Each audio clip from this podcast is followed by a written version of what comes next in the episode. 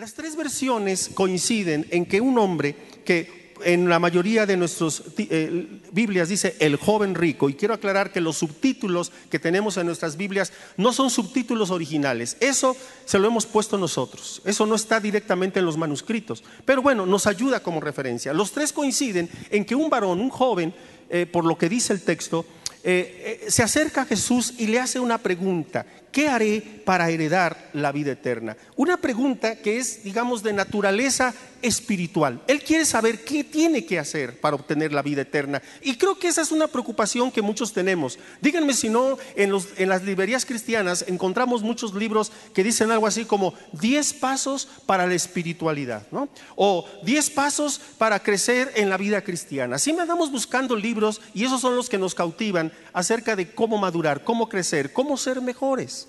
Él quería saber qué tenía que hacer para heredar la vida eterna. Qué gran pregunta. Tal vez tú y yo eh, a veces esperamos que alguien, venga y se acerque y nos diga, ¿qué debo hacer para ser, para ser salvo? ¿Qué debo hacer para heredar la vida eterna? Y seguramente ya tenemos una respuesta. Y aquí Jesús sorprende con la respuesta. No me detengo en la parte que dice, ¿por qué me llamas bueno? Pero solamente menciono que por lo que Jesús le pregunta, quiere decir que este hombre era de, aquellas personas que se sentían buenas y que estaba hablando con un hombre bueno que era Jesús. Porque díganme si no, a veces nosotros tal vez si no nos sentimos buenos, no nos sentimos tan malos. Y eso ya es ganancia para nosotros. Y este hombre decía, bueno, eh, maestro bueno, no me detengo ahí, pero quiero ir más adelante porque Jesús le dice, bueno, los mandamientos sabes no adulterarás, no matarás, no hurtarás, no dirás falso testimonio, honra a tu padre y a tu madre. ¿Cuántos de nosotros, sinceramente, si entrara en este momento un hombre que deja su Ferrari allá afuera y llega y nos preguntara, ¿qué debo hacer para obtener la vida eterna? Sinceramente, ¿quién le diría esto?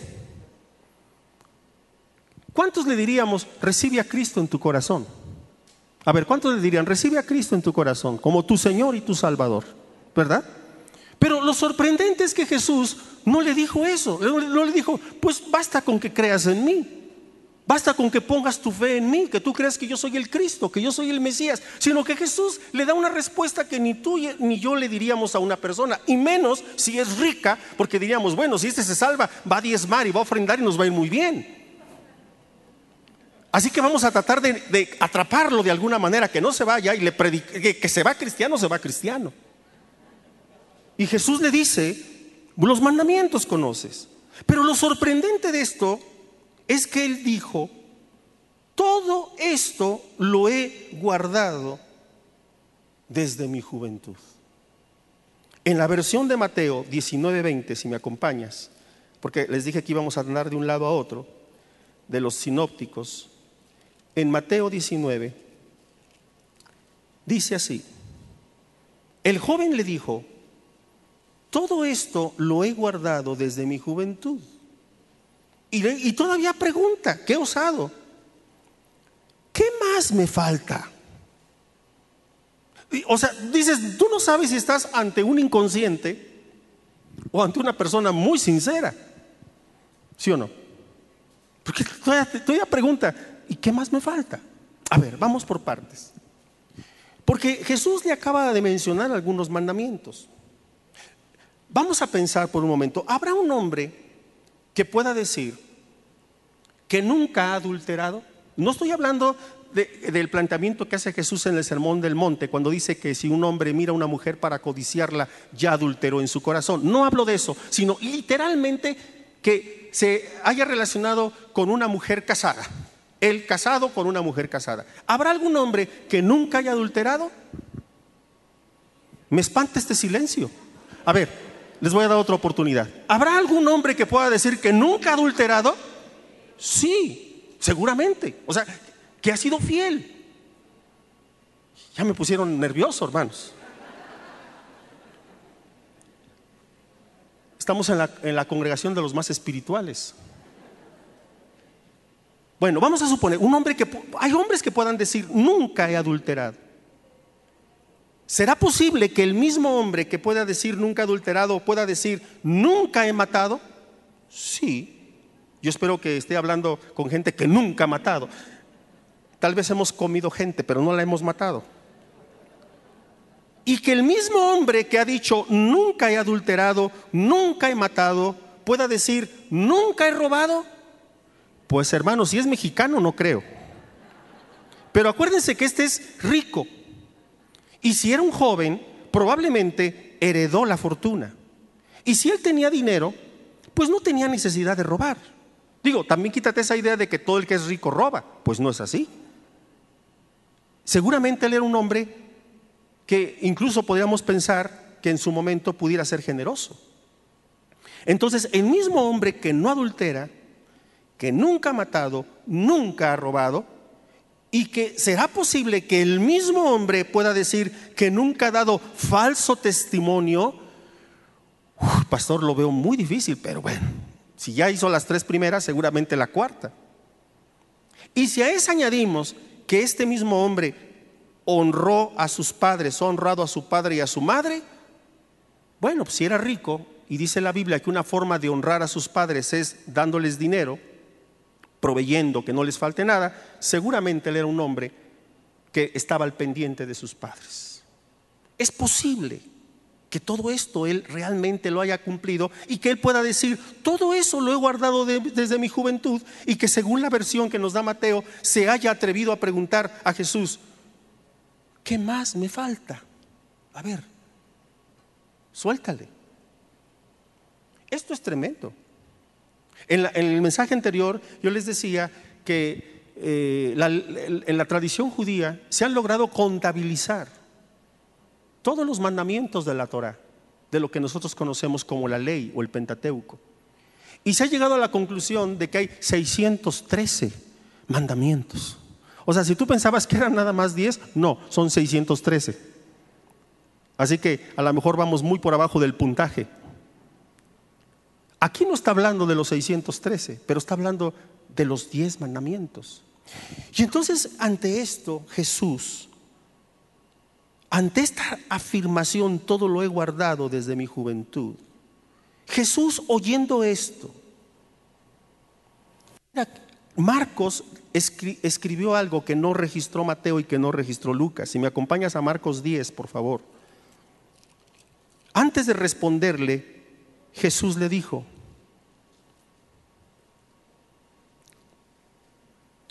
verso 20, él entonces respondiendo le dijo, maestro, todo esto lo he guardado desde mi juventud. Entonces Jesús mirándole, le amó.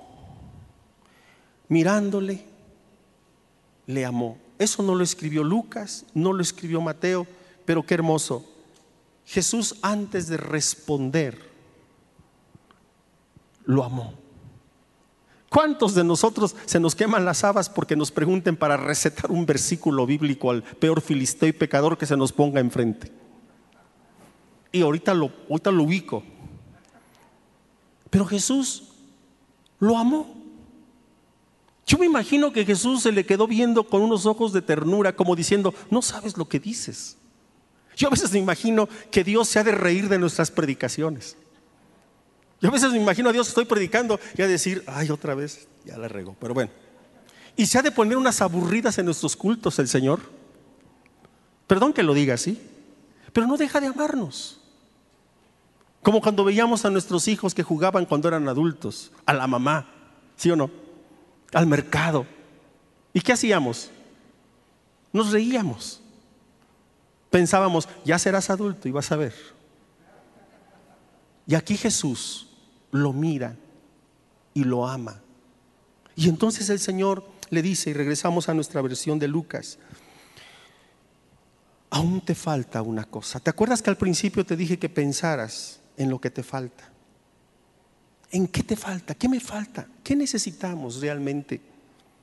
Y entonces Jesús le dijo, vende todo lo que tienes y repártelo entre los pobres y tendrás tesoro en el cielo. Y ven, sígueme. En, el mensaje anterior, que no, no, hablaba de lo mismo, pero cité el tema de la ley, les contaba una historia que encontré en un libro que escribió un sacerdote católico hablando de un judío no converso a la fe cristiana. Pero este judío escribe un libro muy interesante porque escribe una novela donde él se incluye como uno de los protagonistas. Y este judío narra eh, el personaje que es él como un judío que sigue a Jesús de lejos, que lo escucha, que anda detrás de él, viendo sus milagros, escuchando sus mensajes, porque él quiere saber como judío no cristiano, ¿por qué Jesús cautivó a la gente? ¿Qué de especial tenía Jesús como judío de su época? Así que él se convierte en un personaje anónimo, escondido, secreto, que lo sigue y todas las tardes cuando regresaba con sus amigos los fariseos, los escribas, ellos le preguntaban y le decían, ¿qué escuchaste del rabí eh, Jesús de Nazaret? ¿Qué enseñó hoy? Y entonces él les compartía lo que había escuchado. Y entonces le preguntaban ellos como judíos preocupados por la ley, oye, ¿y, ese Jesús le quitó algún mandamiento a los 613? ¿Los dejó intactos o le quitó alguno? Y él decía, no, no quitó ningún mandamiento. ¿Cómo crees? Sí. Y así todos los días él escuchaba a Jesús. Y llegó un día, como tantos otros, y le preguntan, oye, ¿y qué onda con los 613 mandamientos? ¿Ya quitó alguno? No. Pero aumentó uno. Y por ese mandamiento que él aumentó, yo no puedo creer en él. ¿Y cuál es el mandamiento que él añadió? Él dice, ven y sígueme. Y eso yo no lo puedo hacer como judío. Ese mandamiento que Él añade me impide convertirme a Él. Y vean, Jesús le está diciendo a este hombre, vende todo lo que tienes, repártelo entre los pobres y ven y sígueme. Entonces él oyendo esto se puso muy triste porque era muy rico. Al ver Jesús que se había entristecido mucho, dijo, cuán difícilmente entrarán en el reino de Dios los que tienen riquezas. Ahora, me detengo un momento. Este hombre, ante esto, guardó distancia con Jesús. Ahora, no pasó algo así como que de repente se fue muy triste y Jesús le dijo a Pedro, oye Pedro, ve y háblale, dile, explícale que no lo tome a pecho, hombre, tan a pecho, tan literal, que lo espiritualice. No quise decirle eso. No, Jesús no lo detuvo. Pero ¿por qué Jesús le dijo que vendiera todo y lo repartiera entre los pobres? ¿Por qué Jesús le pidió eso? si él le dijo que había cumplido ya muchos mandamientos? Ahora vamos a ver cómo lo dice Mateo, porque Mateo añade algo, Mateo 19.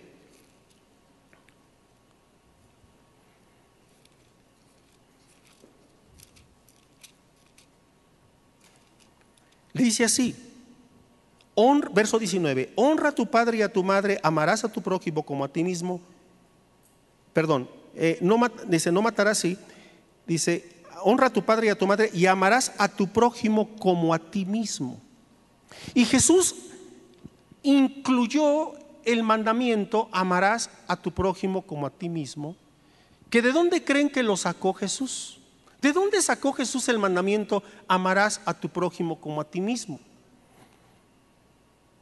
¿De dónde lo sacó? Bueno, ese, mandamiento está en Levítico. Tal vez algunos se sorprendan. Sí, Levítico dice, hay un mandamiento, son de los 613 mandamientos que dice, amarás a tu prójimo como a ti mismo. Y a la vez es el resumen de los mandamientos que le acaba de citar, porque los mandamientos que le citó, no adulterarás, no matarás, no robarás, no dirás falso testimonio, honra a tu padre y a tu madre, son mandamientos que tienen que ver con la otra persona, con el prójimo. Hay una frase eh, célebre de San Agustín que creo que nos ha costado trabajo entender, pero Agustín decía, ama y haz lo que quieras. eso suena muy padre, ¿no? ama y hago lo que quiera. Pues sí, porque él decía que el verdadero amor no puede atentar contra los demás, no puede destruir a los demás. Así que Jesús, ¿por qué le dijo esto? ¿Por qué, por qué citó esta, esta posibilidad de, de vender todo y repartirlo? Porque Jesús le quería demostrar que no había podido cumplir el primer mandamiento. ¿Qué dice el primer mandamiento? No, ese es el resumen. El primer mandamiento del Decálogo, según Éxodo 20 y Deuteronomio 5, es no tendrás dioses ajenos delante de mí. O sea, en otras palabras, le está diciendo al joven rico, a ver, tú que nunca has adulterado, tú que nunca has matado, tú que nunca has robado, tú que no das falso testimonio, tú que honras a tu padre y a tu madre y me estás preguntando qué cosa te falta, te voy a decir que te falta. Amorosamente se lo dijo. Que tienes un Dios que se llama la riqueza porque lo puso a prueba. Si él hubiera cumplido el primer mandamiento, ante la petición de Jesús, vende todo y repártelo, si lo hubiera cumplido hubiera dicho, espérame tantito, ahorita voy y regreso. Pero se puso triste porque dice el texto, tenía muchas riquezas. Es decir, no había cumplido el primer mandamiento. Y el primer mandamiento, no tendrás dioses ajenos delante de ti, quiere decir amar a Dios. Por eso se resume la ley en esos dos mandamientos, en amar a Dios con todo tu corazón, con toda tu mente, con todas tus fuerzas y amar a tu prójimo como a ti mismo. Ese es el resumen de la ley. Jesús quería demostrarle que no había cumplido el primer mandamiento, que es amar a Dios. Y amada iglesia, eso es lo que nos falta a ti y a mí.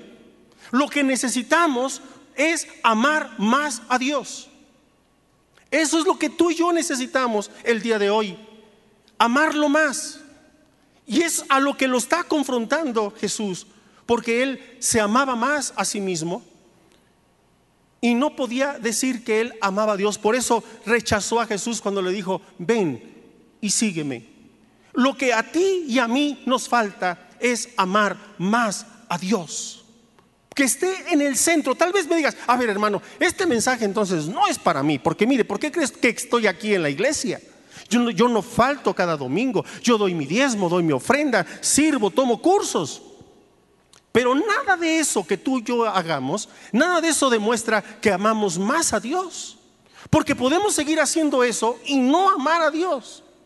El primer mensaje que le dio la iglesia, a la iglesia de Éfeso en Apocalipsis, nuestro Señor Jesucristo, Tal vez nos sorprenda si me acompañas al capítulo 2 de Apocalipsis. La primera iglesia a la que se dirige es a la iglesia de Éfeso. Y fíjate todo lo que le dice en el verso 2. Yo conozco tus obras y tu arduo trabajo y paciencia y que no puedes soportar a los malos y has probado a los que se dicen ser apóstoles y no lo son y los has hallado mentirosos y has sufrido y has tenido paciencia y has trabajado arduamente por amor de mi nombre y no has desmayado. Ay hermano, mándenme así 20 a Tula. Celosos, servidores ¿Quién no quisiera tener 50 hermanos así en la iglesia? Y todavía dice el Señor, pero tengo contra ti. ¿Qué podría tener contra una iglesia que es celosa, servidora, trabajadora? Pero tengo contra ti que has dejado tu primer amor. Ay, hermano, pero pero trabajan, sirven, están ahí. ¿Cuál es el problema? ¿Por qué el Señor dice esto?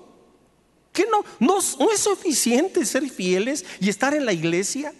Podemos tener años en el Evangelio. A mí me da pena cuando me preguntan, ¿cuántos años tiene de ser cristiano? Mejor ni te digo, porque los años que tengo en la fe no corresponden a mi madurez. Dice el hermano Charles Swindoll, dice una cosa es crecer en el Señor y otra cosa es envejecer en el Señor. Y algunos nada más envejecemos, pero no crecemos. Hermano, cuando yo digo que tengo, les digo, más de 20 años, ya me delató aquí Alex cuando dice que lo conozco desde que era un chavo. Yo estaba más chavo que él, eso fue lo que no dijo. Pero ya cuando tú dices 40 años, 50 años, sí, yo empecé a predicar la palabra desde joven, desde 18 años, 19 años, y fui pastor a los 21, aunque usted no me crea. Pero no es lo mismo crecer que envejecer en el Señor. Y Jesús le dice a la iglesia de Éfeso, pero tengo contra ti que has dejado, que has perdido tu primer amor. O sea, hacían todo eso y no amaba a Dios. Voy a poner un ejemplo. Imagínate que tu esposa llega el día de hoy y te dice, mi amor, quiero decirte algo. Ya cuando la esposa te dice algo, así ponte a temblar. Cuando se ponen así muy ceremoniosas. Dice, mira, yo voy a seguir contigo hasta que la muerte nos separe. Ah, bueno, síguele. Te voy a seguir preparando tus chiles rellenos, te voy a planchar tus camisas, te voy a hacer piojito, qué sé yo, tú le das la lista ahí. Pero eso sí te digo una cosa, que mi corazón va a pertenecer a otro hombre. A ver, varones, ¿cuántos aceptarían un trato así? No levanten su mano, porque por Dios no vayan a decir con que me hagan mis chiles rellenos, no importa. Pero ¿qué hombre en su cabal juicio aceptaría que su esposa le diga, te voy a dar, te voy a atender, te voy a servir, voy a estar contigo en las buenas y en las malas, pero mi corazón va a pertenecer a otro hombre? ¿Quién lo aceptaría? Y sin embargo es lo que tú y yo hacemos con Jesús. Le podemos decir, allí voy a estar, y voy a predicar, y voy a servir, y voy a dar, no se lo decimos tal vez con palabras, pero no le damos nuestro corazón. No lo amamos como lo amamos alguna vez, o no lo amamos como debiéramos amarlo. Porque realmente al punto en que te quiero llevar esta tarde es que lo que nos falta a ti y a mí, y yo me incluyo primeramente, a mí y a ti, lo que nos falta es amar más a Dios. Eso es lo que nos falta, eso es lo que necesitamos. Amada iglesia, a ti te ha tocado vivir un tiempo privilegiado. Porque vivimos en un tiempo donde tenemos cosas que hace 30, 40 años no teníamos. Cuando empezábamos una iglesia nos sentábamos en el piso, en bancas que se podían romper, donde no teníamos micrófono, donde la música la reproducíamos con cassettes, donde los cultos los empezábamos con una guitarrita y los terminábamos con la misma guitarra y se rompían las cuerdas y con un pandero. Eso es lo que predicamos, eso es lo que vivimos muchos de los que el Señor nos permitió hace años. Pero amábamos a Dios y no teníamos los recursos económicos que hoy podríamos tener. No teníamos ni siquiera la tecnología y hacíamos más de lo que podíamos hacer hoy con la tecnología. Y yo me pregunto, ¿por qué antes podíamos hacer más que ahora?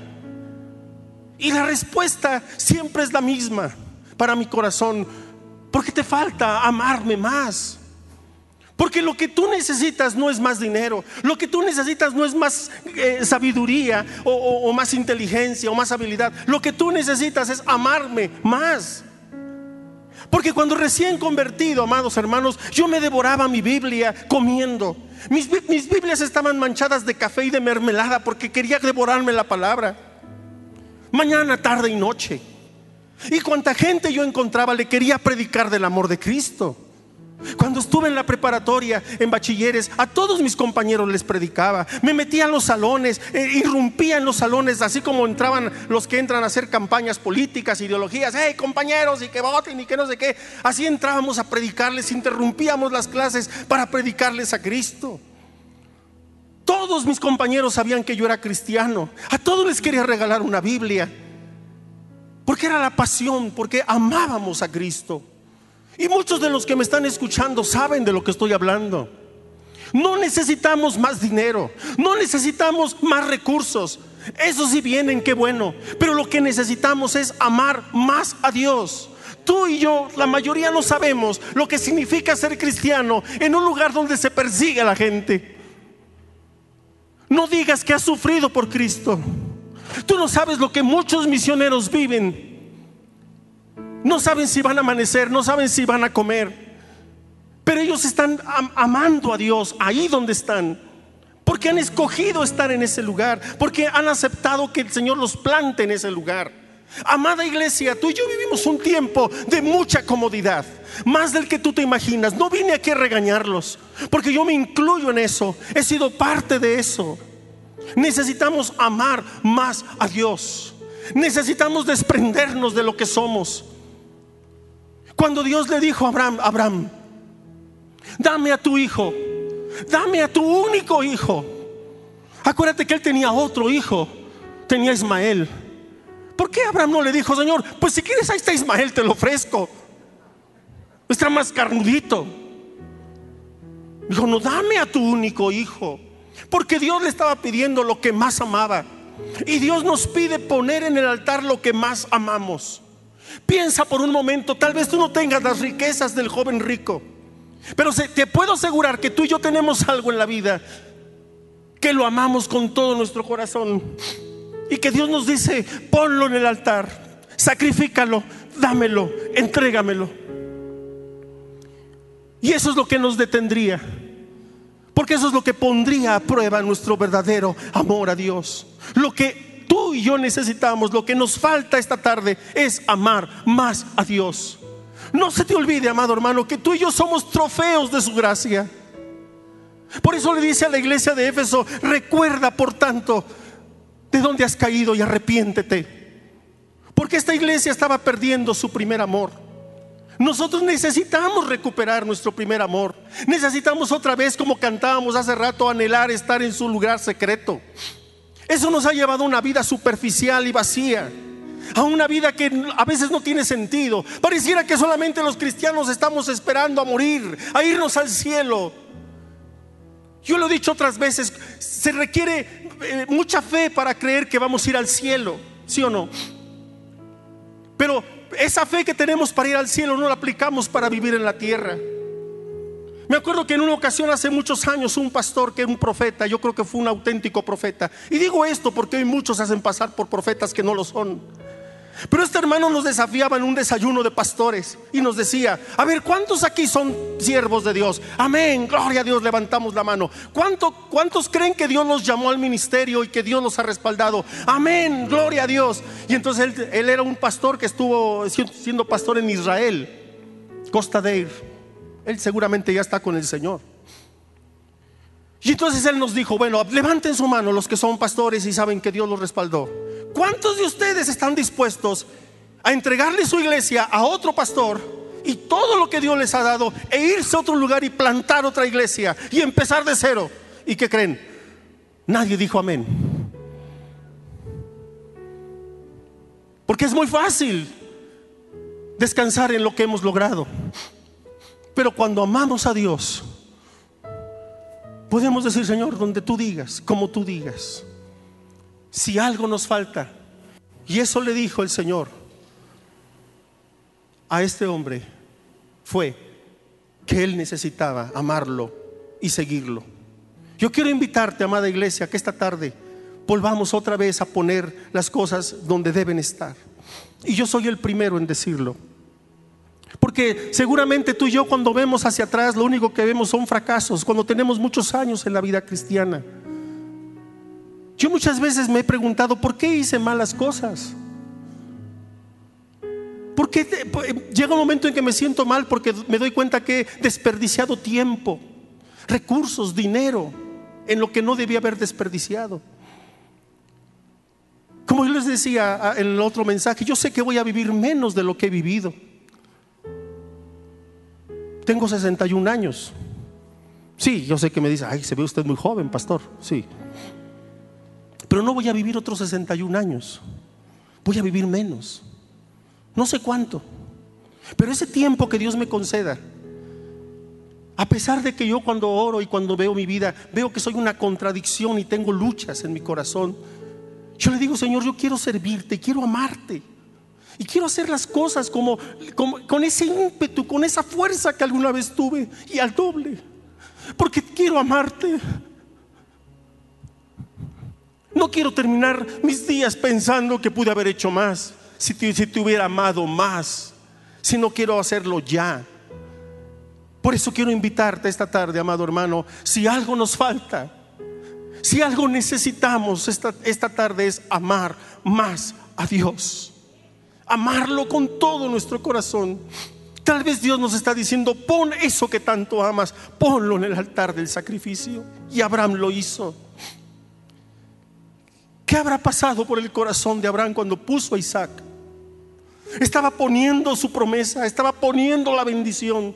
Incluso decir, aquí está mi ministerio, aquí está lo que soy, Señor. Porque dice la palabra que Abraham pensó que aún Dios de las piedras podría levantarle otro hijo. Y aún de las piedras Dios puede levantar y recuperar lo que hemos perdido. Porque lo más importante es amarlo a Él. Te invito a que te pongas de pie, amada iglesia, y oremos esta tarde. Padre, gracias. Gracias, Señor, por el amor que tú has derramado en nuestras vidas. No estamos aquí por ser los mejores. No estamos aquí porque tengamos grandes méritos.